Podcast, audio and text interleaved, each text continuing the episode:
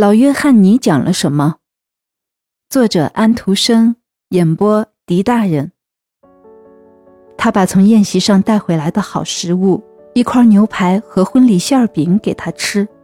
他说道：“近来他时常想念自己的母亲，想念家乡和老柳树。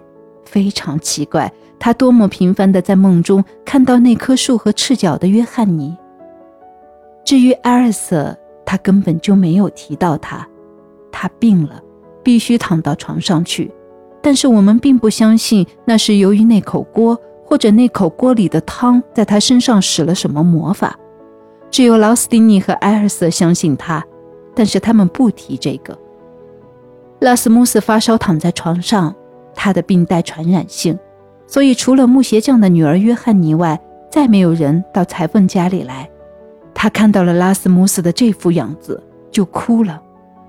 大夫给他开了药方，去药店买来了药，但是他不肯服用。有什么用呢？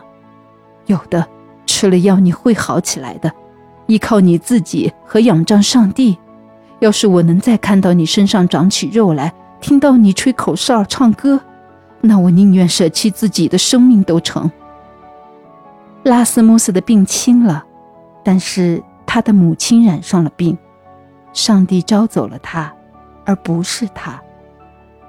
家里很孤寂，而且越发穷困，他垮了。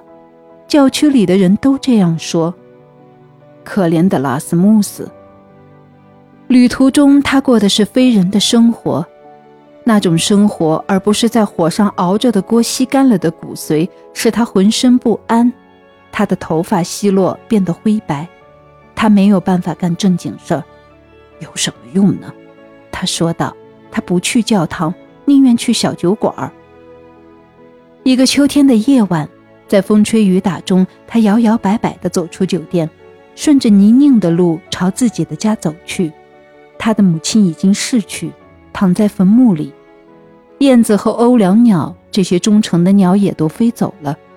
只有木鞋匠的女儿约翰尼没有走掉，他在路上赶上了他，跟着他走了一截。振作起来，拉斯穆斯，有什么用呢？你那口头禅很糟糕，记住你母亲的话，依靠自己，仰仗上帝。你没有这样做，拉斯穆斯，应该而且必须要这样做。再不要说有什么用呢，这会把你的毛病连根铲除。他跟着他来到了家门口，才离开。他没有进屋，走到了老柳树下面，坐在倒下的路碑上。风在树枝间飒飒地响着，像是一首歌，又像是一席讲话。拉斯穆斯回答了他，他大声地说话，但是除了那棵树和飒飒的风以外，谁也没有听到他讲了什么。我浑身发冷，一定是上床的时候了。睡吧，睡吧。他走了起来，可是并不是向屋子，而是向水塘走去。他踉踉跄跄跌倒在那里。大雨哗哗的下着，风刺骨的寒冷，他并没有觉出来。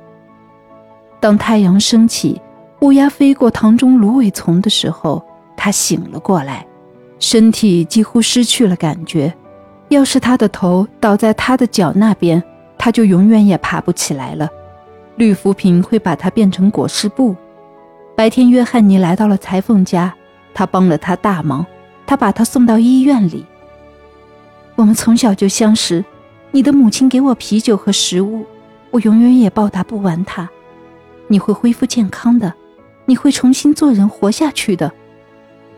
上帝愿意他活下去，可是他的身体和心灵都受到了挫折。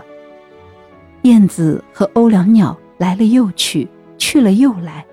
拉斯穆斯未老先衰，他孤寂地待在家里，家也越来越破损了。他很穷，现在比约翰尼更穷了。你没有信仰。如果我们没有上帝，那我们还有什么呢？你应该去圣坛那里。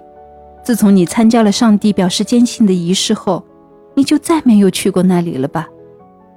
是啊，那有什么用呢？要是你那么说，那么认为就算了。上帝是不会在自己的桌前看到不甘心情愿的客人的。可是，好好想想你的母亲和你的儿童时代吧。那时候你是一个虔诚的好孩子，我给你送一段圣诗好吗？有什么用呢？他总是给我安慰。约翰尼，你成了一位圣人了。约翰尼读了那段圣诗，不是照着念的，他没有书，他会背诵。这些都是美好的话，但是我不能完全理解。我的头沉重极了。